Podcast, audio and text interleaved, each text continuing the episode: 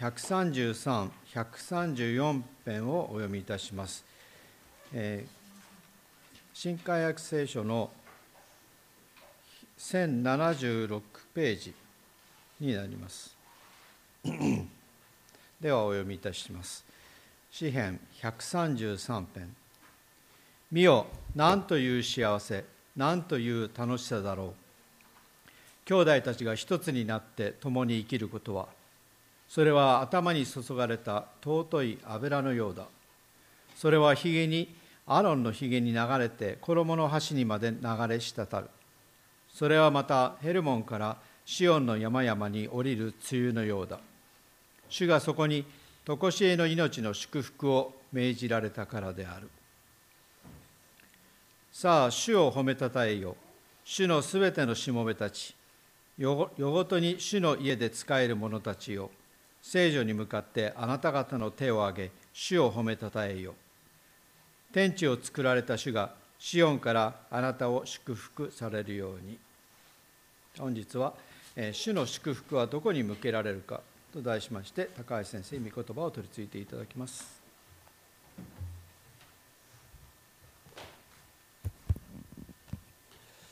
えっと、今日はですねあの詩編のですね120編から134編をまとめて、えー、ですねちょっと振り返りたいと思っております。えっと教会っていうことをですね今日覚えたいんですけども日本語の教会っていうのはまああの明治時代に教会っていう訳語が作られたんですけれども教会ってのは教える会って訳すのはどうなのかなって思います。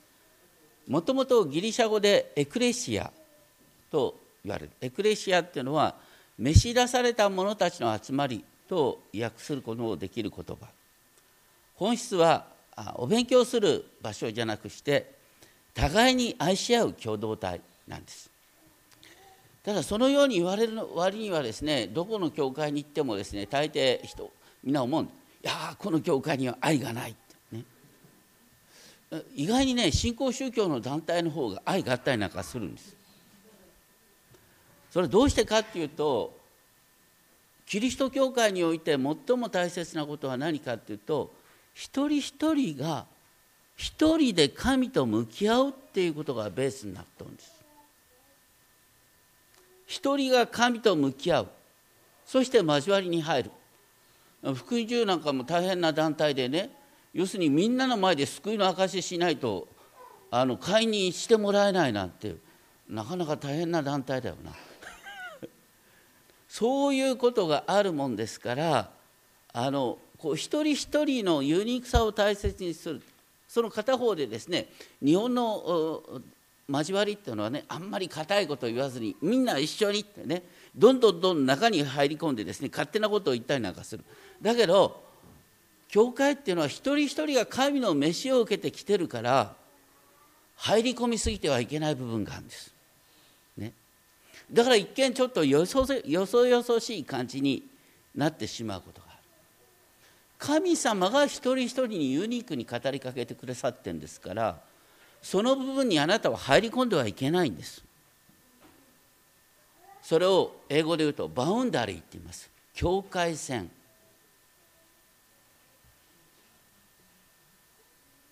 そして神様が一人一人を召してくださったんだからあなたにはその人を避ける権利はない。神様が召してくださった。たとえちょっと嫌な人がいたとしてもそれを通して私たちはいろいろと気づかされることがある。何よりも今日のところで主はその交わりに常しえの命の祝福を注いでくださるということです。詩篇120編から134編まで15の詩篇には「都のぼりの歌」という題がついています。これは異教世界に離散して住んでいる神の民がエルサレム神殿への巡礼の旅において用いられた歌だと思います。私たちはユダヤ人ではありませんけれども天のエルサレムに向かっての巡礼の旅にある。イザヤ書2章にはですね終わりの日に違法人たちがねシオンから広がってきた見教えに従ってさあ主の山ヤコブの神の家に登ろう。主の光のうちを歩もうと励まし合って巡礼する様子が出ていくだから私たちもある意味で巡礼の旅につかされているものなんだ。詩編120編を見るとですね振り返って詩編120編を見ると2節には「主よ私の魂を偽りの唇欺きの下から救い出してください」という訴えが記されている。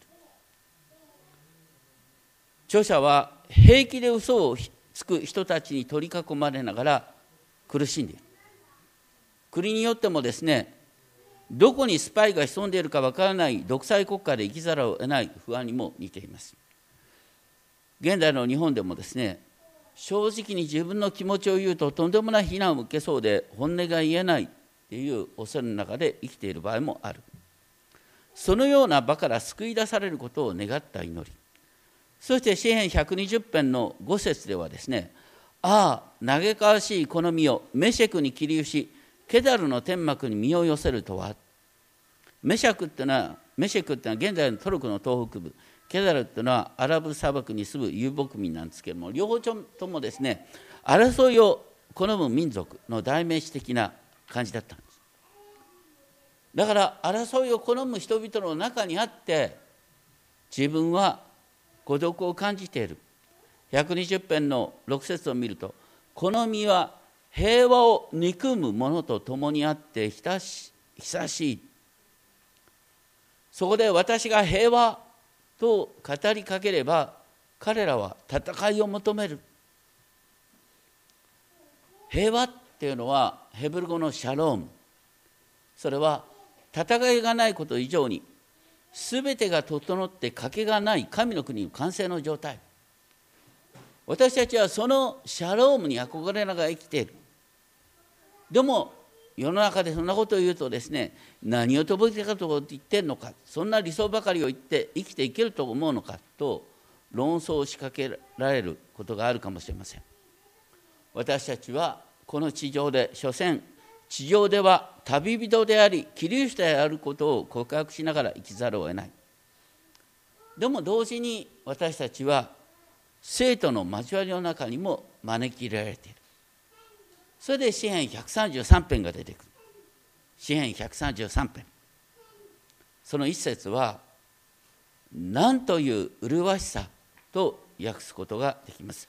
あちなみに今回もですね私のあの翻訳を修法の中に入れております。これをちょっとですね参照にしながら新海訳と比べてお聞きいただきたいと思います。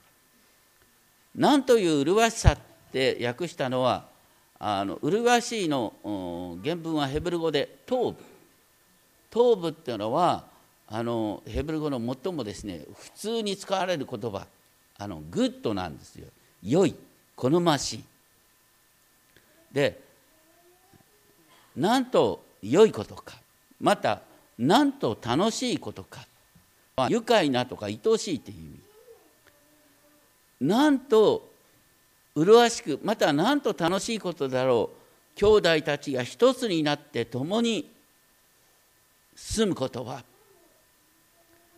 共に住むと言いながら共に生きると新科学で訳してますけどもどうしても共に住むっていうとなんかね、えー、このクリスチャンが共同生活をするなんていうねイメージを持ってしまう場合がある。なかなかね共同生活って危ない場合があるんだよね。クリスチャンだから共同生活をすればいいのかそういうもんでもない。ナチスドイツに抵抗したあ牧師のディートリヒ・ボンフェファーっていう人の名著に「共に生きる生活」っていう短いものがあります。その冒頭でボンヘッファーはこう言ってます。キリスト者にとって他のキリスト者との交わりの中で生きることを許されているっていうことは決して当たり前なことではない。イエス・キリストは敵のただ中で生活された。彼は悪人や嘲笑者に取り囲まれて全く一人でやられた。だからキリスト者も修道院の孤独な生活へと隠遁することなく敵のただ中にあって生活する。不信仰者の間に散らされながら遠い国でイエス・キリストを思うという形で一つにされる。教会はこの世において神の御言葉と精霊点とのために目に見える形で集まることを許されている。それは神の恵みなんだ。すべてのクリスチャンがこの恵みに預かれるわけではない。囚われ人病人散らされて孤独でいる人異教の国における福音の宣教者などはただ一人である。目に見える交わりが恵みだっていうことをそういう人たちは知っている。他のキリスト者と肉体を持って共にいることができるっていうことは信仰者にとって尽きることのない喜びと励ましなんだ。共に生きるっていうことは当たり前じゃなくして基本的に孤独な生活とセットに一緒にいることの恵みは分かるんだ。先週ですね野球のですねイチロー選手が引退した。えらい長い引退会見だったんですけれども途中までネットで見たんですが。で最後に言った振り返ったあ最後に出てきた言葉が良かったみたい。後でネットで見ることができました。イチローがこう言ってた。メジャーリーグに来て外国人になったことで人の心をおもんばかったり人の痛みを想像したり今までなかった自分が現れたんだ。孤独になることによって今までなかった自分が現れてきた。この体験っていうのは本を読んだり情報を取ることによってできるものじゃない。体験しないとこれは自分の中から生まれない。だから孤独を感じて苦しんだことは多々ありますけれどもその体験は未来の自分にとって大きな支えになるんだろうと今は思いますと。さすがいいこと言うなと思ったんですけどもとにかく孤独を体験するってことは交わりを築く上で実はとっても大切なことなんだ。私たちも詩篇120編にあるような敵のただ中でっていうことと詩篇133編にあるような兄弟姉妹との交わりの中でっていうことを意識しなければいけない。でその時に私たちが注意しなければならないあの一見矛盾する表現をボンヘーファーはこんなふうに言ってる。第一2つのパラドックスなんですけどね。一人でいることのできないものは交わりに入ることを用心しなさい。彼は自分自身と交わりをただ傷つけるだけである。一人である一人でいることができない人は交わりを壊す可能性がある。どうしてかっていうとね。神様があなたを呼びたもうた時あなたはただ一人で神の前に立った。あなたは一人で神の召しに従う必要があった。一人であなたは自分の十字架を負い戦い祈らなければならなかった。そしてあなたは一人で死に一人で神に弁明するんだ。もしあなたが一人でいることを望まないならそれはあなたに対するキリストの飯を否定することである。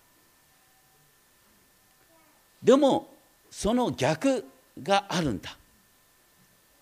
交わりの中にいない者は一人でいることを用心しなさい。あなたは教会の中へと召されたのである。交わりを軽蔑するっていうことは別の問題を生み出すんだ。飯はあなたのみに向けられたものではなくあなたは召された者の教会の中で自分の十字架を追い戦い祈るのである。あなたは一人ではない。たとえ死の時においてもあなたは一人ではない。最後の裁きの日にあなたはキリストイエスの大きな教会の一つの枝となるんだ。あなたが兄弟の交わりを軽蔑するならあなたはイエス・キリストの飯を否定するんだ。そうすればあなたが一人でいることはあなたにとって災いということになる。結論としてね私たちは交わりの中においてのみまさしく一人であることを学ぶことができる。また一人であることにおいてのみまさしく交わりの中にあることを学ぶ。実は両方に危険があるんだ。交わりばっかりを求める人はどうなるかっていうとね交わりばっかり求める人は人に合わせることばっかり考える。なるべく差し障りのない会話をしようとする。そうすると交わりの中での会話っていうのがですね本当に上滑りなものになってしまう。でも交わりなしに一人でいることを求めるものはこれもどんどんどんどん孤立してきます。虚無と自己幻惑と絶望の深みに滅びてしまう。だから一人でいるっていうことと共にいるっていうことはいつもセットに考えなければいけない。人に要求しすぎてもいけない。でも同時に一人でいるっていうことの難しさを味わってないと交わりを壊すんだよ。そういう中で兄弟たちが一つになって共に生きることの麗しさ楽しさが祭司の上に注ぐ認食の油とヘルモンのつゆに例えられます。皆さんあのこう詩篇133編をですね読んでいる時にですねついついですねあの尊い油と書いてあるんだけどひげにアロンのひげに流れてとひげに流れるってことがなんか麗しくは聞こえないよね。なかなか難しいひげに流れてなんかだらしない関係がする。そうじゃないんだね。それはあの要するに祭祀の認職の式を知らないからなんです。祭祀の認職の式はですねえっとまあ2節の原文は頭に注がれた麗しい油のよう。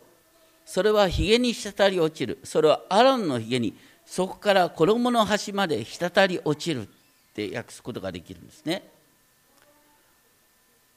なんで麗しい油と訳したかというとさっきのなんと麗しいことかって頭部っていう言葉がそのまま使われてるね。麗しい油。そしてそれがひげに滴り落ちるのはどういうことかっていうとあの出エジプト記29章の1節から9節にアロンを祭司として認職する際の手続きが描かれている。祭司はですねまず栄光と美を表す聖なる装束を身につける。でその上で頭にかぶり物をかぶる。そのかぶり物ってのはターバンのようなものですけどもその上に聖なる気象をつける。その上で注ぎの油を取って彼の頭の上に注ぎ彼に油注ぎをする。だから油注ぎするのは不思議にですねかぶり物をして気象をつけてその上からあの油注ぐんだ。直接注ぐんじゃない。だこのかぶり物からですね肌に触れるとしたら滴りをしてひげに流れる。で祭司にとってひげっていうのはねあの権威の象徴みたいなもんなんだ。ユダヤ人はひげをねあのこうやって伸ばすことに誇りを感じる。特に最初はそうです。そうするとターバンに押したこの油はこうひげに滴りをしてそこからその祭祀の尊い衣服の端にまでですね、えー、及ぶってことなんです。しかもこの使うですねあの油っていうのは特別なものです。でこの皆さんこの油を注ぐっていうのはキリストっていう名前はどういう意味かっていうと油注がれたものっていう意味なんです。油を注ぐってことはまさにその人をね、えー、王として祭司として認識する。最終的にはキリストの、ね、働きにつながってくるんです。だから油注ぎっていうのはすごいことなんです。でしかもその油っていうのはどんなふうに作られるかっていうとこれが羊時の30章の22節から22節から25節に書いてあるんですけども4種類の最上の香料をオリーブ油1品3.8リットルに混ぜる。その3.8リットルのオリーブ油にですね、えーと、液体のもつ薬約5キロ香りの良いシナモン約2.5キロ。香りの良い勝負。2.5キロ。からケイシっていうのはカツカツラの枝から作られる生薬。これを5キロを用いる。この4種類をこのですねオリーブ油に混ぜて聖なる注ぎの油ができるんです。聖なる注ぎの油だからこれはあのいわゆる会見の天幕とその聖なる器具。それと祭祀の認食のためにしか使わない聖なる聖なる油を作るんですよ。でそれをね祭壇を清めそして最後に祭祀を清める時に使い切るんです。聖なる油が頭から滴り落ちるっていうのはすごいだからねかぐわしいっていうか本当に荘厳な雰囲気になるんですしかもこの注ぎの油っていうのは4種類の香料を合わせることによって本当にあの素晴らしい香りになる香りが充満する私たちクリスチャンもですねそれぞれ異なった香りを持つ人が異なった香りを持つ人が組み合わされることによって調合された香りを放つんです私たち。しかも新約においてはこの大祭司の働きを一人一人のクリスチャンが担うんだっていうのが新約のすごさですね。私たちは王である祭司。ペテロ第一の手紙2章9節に出てくる。王である祭司とされている。私たちは教会の交わりにおいて互いが互いの祭司として奉仕するように召されている。それは互いのためにお祈りするってことです。私たちプロテスタントにおいては万人祭司と言いますね。カトリックの場合は罪の告白はですねその一人のですね司祭のもとに行ってですねあの顔合わせずに罪を告白してこういろいろと指示を受けるとがありますね。私たちは互いにそれをできるんだ。互いに人の罪の告白を聞きながらあなたは御言葉を読むことによってその人に罪の許しの宣言さえできるんです。そのことがヨハネの20章23節であなた方が誰かの罪を許すならその人の罪は許されます。許さずに残許さずに残すならそれはそのまま残ります。私たちはキリストの代理として生きるんだよ。私たち皆はあ大なる祭司として油注がれたものなんだ。だからここで言われてることはねとにかく祭司の油注ぎなんです。私たちも大祭司と同じように油注がれたものなんだ。っていうことなんです。さらに3節ではね133編の3節兄弟たちが僕の役を見てください。一つになって共に生きることの麗しさ楽しさがヘルモンの梅雨のようだそれはシオンの山々に滴り落ちる。主がそこに常しえの命の祝福を命じられたからヘルモン山っていうのはあの今ちょっと話題になってるゴラン高原ね。ゴラン高原のちょっと北にあるのがヘルモン山ですね。イスラエルの最北端の標高2800メートルに達する万年雪をたたえる連山ですね。そこに大量の梅雨が発生する。エルでシオンの山々っていうのはエルサレムにあるところですね。で距離的には200キロも離れてるんですけどもヘルモンの梅雨がエルサレムを潤すっていう感じのことが書いてあるいやそれは無理だろうって思うかもしれない。でも夏の日照りで乾ききった季節。イスラエルは本当に夏乾ききる。その時にヘルモンの梅雨が遠いエルサレムまでを潤すっていうことがあり得るんだ。っていうことがここに書いてある。そして神様の裁きっていうのはあの破壊書一章十節なんて見るとこう書いてあるね。神様の裁きが下った結果として天は梅雨を梅雨を滴らすのをやめる。イスラエルは夏の時期はこの梅雨によって作物が育つんです。でも神の裁きが下る時梅雨がなくなるんだ。それに対して神の祝福はなんと天から降る梅雨。それが遠いヘルマンの梅雨がはるか南のエルサレムを潤すことができるっていう形で書いてある。それは神様がその地に起こす奇跡。そのヘルモンの梅雨がエルサ遠いエルサレムを潤すと同じように私たちの兄弟愛私たちの兄弟愛があのヘルモンのように麗しい梅雨として世界を潤すんだよっていうことがここに書いてあるんです。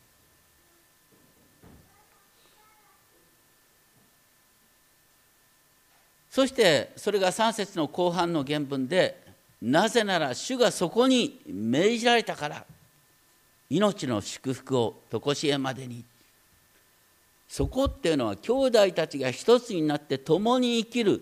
そこにその交わりの中に神様は命の祝福を常しえに命じたんだ。って言うんですそれであの改めてあの僕のちょっと訳を見ていただきたいんですけど原文でですねこうなかなかこの訳す時にきれいな日本語にしようとするとあの繰り返されて言葉の繰り返しの強調が見えなくなるんです。だから僕はこうやって訳を作るんです。日本語として不自然でも何が繰り返され何が強調されているのかっていうことがこれが見えるんです。だからちょっと僕の訳見ていただくとですねお分かりいただけると思うんですけれども滴り落ちるっていう言葉がね滴り落ちるっていう言葉が3回繰り返されるでしょ。ひげに滴り落ちる衣の端まで滴り落ちるシオンの山に滴り落ちる。何か神の祝福がまさに滴り落ちるっていう感じでなったんです。私たちが互いに交わることそこに神の祝福が滴り落ちるんです。祭司の認職が描かれるのはまさに祭司っていうのは神が共にいるってことの臨在の印だからです。で私たちにもこの油注ぎがあるんです。私たちは精霊を受けてるってことなんです。だからこのね精霊を受けて精霊に呼び出された私たちのこの交わりそこにね神の祝福があるんだ。それはなんと、ね、ヘルモンの梅雨がシオンの山々に滴り落ちるかのようだ。そこには常しえの命の祝福があるんだよ。っていうすごいことが書いてあります。で最後に詩篇134編を短く見ますけれども詩篇134編は都のぼりの歌の最後の照英的な部分。でさっきですね命の祝福を命じられたっていう祝福と同じ言葉がですねあの使われます。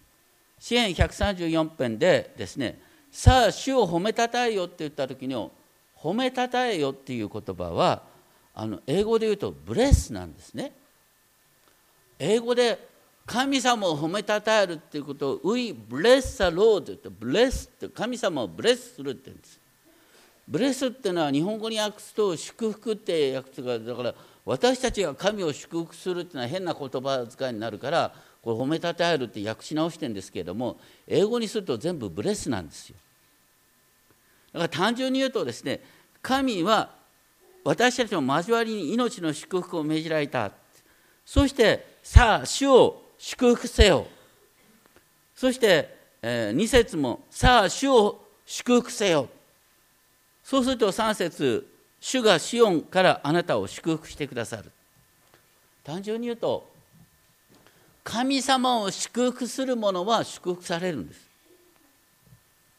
神様を軽く扱う者はあなたも軽く扱われる。最後にね主を祝福せよ。どうして祝福っていう言葉がそのね褒めたたえるとですねあのこの祝福の両方に使われるかっていうと祝福のもともとの意味はひざまずくっていう意味なんです。だから主の御前にひざまずくこれが主を褒めたたえることですね同時に神様が私たちを祝福してくださるっていう時にまるで神様がひざまずくかのようにご自身を低くして私たちに祝福をご自身の命をご自身の喜びを分かち合ってくださるそういう関係なんです。であのサムエル記にですねあのサムエルが妻子エイの家に預けられて間もなくの頃の話が出てくる。その時妻子エリはですね子供をきちんとしつけることができなかった、ね、子供に対してですね主を恐れることを教えることができなかった。その時神様は妻子エリにこう言ったんです。お前はね神よりも子供を重んじている。神よりも子供を重んじる者は神から軽く扱われるんだ。と言ってお前は最初の責任を意識してない。と言って裁きが宣告される。神を重く扱う者は重く見ていただくことができる。神を軽く扱う者は軽く扱われる。また呪われるって話になる。本当に私たちは神を祝福することにおいて神様を崇めることにおいて私たちは本当に永遠の祝福を受けることができるんだ。有名なですねウエストミンスター教理問答の最初で有名な問答があります。人間の主な最高の目的は何であるか。それに対して人間の主な最高の目的は神の栄光を表しまた神を褒めたたえ永遠に神を全く喜ぶことである。人間は何のために作られているかというと神の栄光を表しまた神を褒めたたえ神を全く喜ぶために人間は創造されているんだ。だから私たちが本当に神様を褒めたたえる時に本当の意味で私たちは人間らしく生きることができるんだよ。そして私たちが主の前にひざまずく時に主ご自身がひざまずいてくださる。だから主を祝福することによって主が私たちを祝福してくださるっていうすごい関係になるってことです。そしてこの134編で面白いのは、ね、一節の終わりから「夜通し主の家で使える者たち」ね。夜勤というのは大変ですけれども夜勤でもとにかく主に使い続けている。そういう人たちも聖女に向かって手を挙げ主を褒めたたえようって言ってるんですね。これはねあの面白い表現だなって思います。あの多くの教会でねあの主をたたえる時に手を挙げるっていうのがありますよね。私たちの教会でもやってもいいんですけども皆さん控えめな人だからあんまり手を挙げないでもね手を挙げるってことはこれ主に向かって手を挙げなさい。